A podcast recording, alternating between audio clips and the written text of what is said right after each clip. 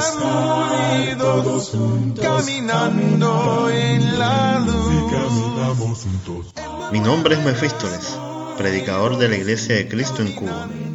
Esto es El Estudio del Domingo, un podcast para juntos aprender de la palabra de Dios. Ya comenzamos. No hay nada mejor que compartir nuestras vidas en Jesús. Qué maravilloso es saber que somos un linaje escogido por Dios. Por eso, reciban un afectuoso saludo, mis hermanos. ¿Recuerdan? Todas las bendiciones que los ancianos dieron a la pareja y cómo Dios bendijo esta unión dándoles la posibilidad de tener un hijo. Ya hoy llegamos al final de nuestro viaje por el libro de Ruth. Una historia fascinante que nos acerca a la vida de Israel y cómo Dios ha organizado todo su plan para redimir al hombre, a nosotros, Todavía nos quedan algunos cabos sueltos.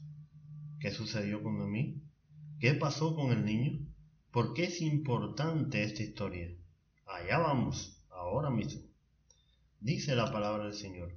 Y las mujeres decían a Noemí, Loado sea Jehová, que hizo que no te faltase hoy pariente, cuyo nombre será celebrado en Israel, el cual será restaurador de tu alma y sustentará tu vejez, pues tu nuera, que te ama, lo ha dado a luz, y ella es de más valor para ti que siete hijos. Es cierto que el libro se llama Ruth, pero Noemí también es un personaje principal. Piense por un momento si después de las calamidades que le acontecieron en Moab, hubiera decidido no regresar y abandonar a Dios y a su pueblo. Ruth nunca se habría convertido al Dios de Israel. Noemí llegó a Belén lamentando su estado incluso pensando que Dios mismo se había vuelto contra ella, sin esposo ni hijos.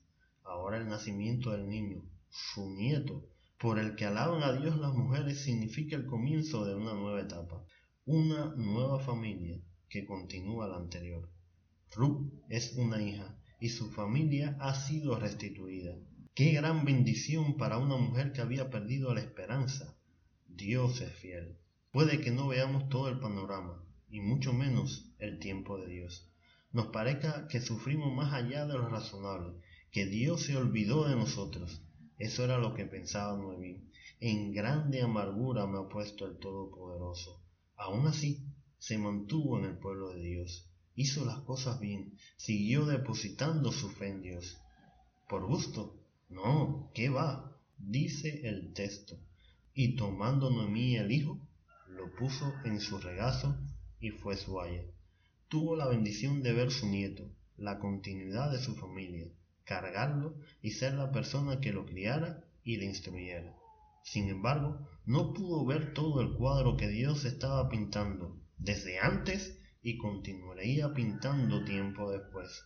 Y le dieron nombre a las vecinas diciendo, le ha nacido un hijo a Noemí, y lo llamaron Obed. Este es padre de Isaí, padre de David. Obed quiere decir adorador o siervo. Es abuelo del rey David. Este es el plan de Dios, hermanos. Plan que nos lleva a Jesucristo. Por Noemí, Ruth, Boz y Obed es que María y José tienen que ir a la ciudad de Belén. Y es la razón por la que Jesús nació en esta ciudad.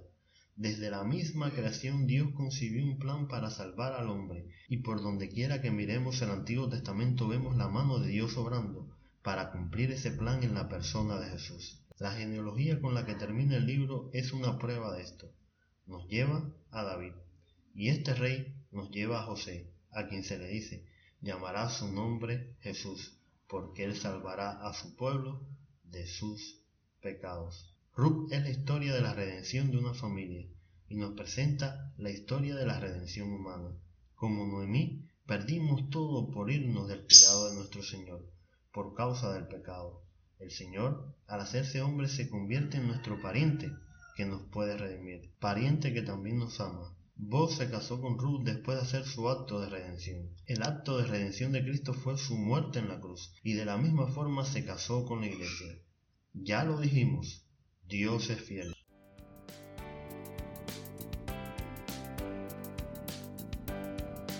Usted escucha el estudio del domingo lo invitamos a que visite nuestra página web compartiendoestudio.org gorpress.com.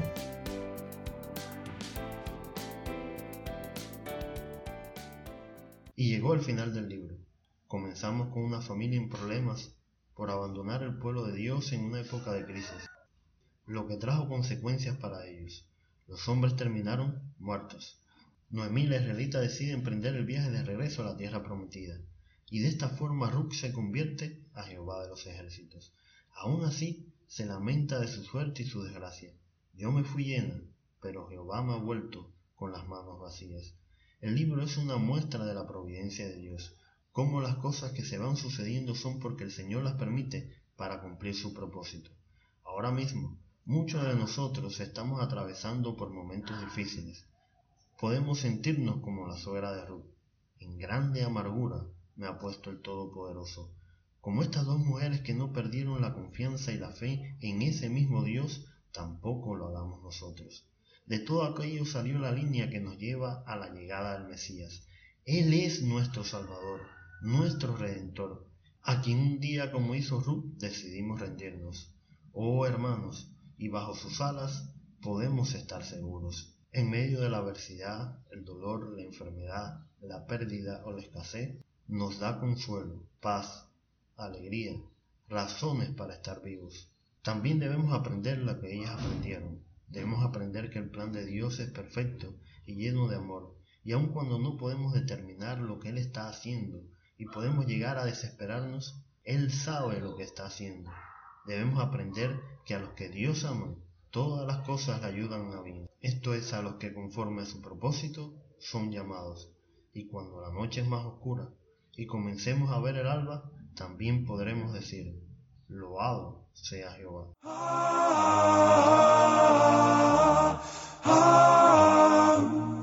Gracias por escuchar.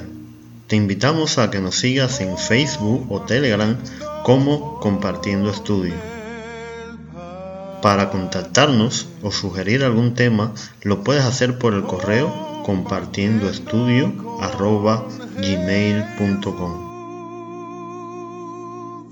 hasta un próximo episodio. El Señor, esté con nosotros.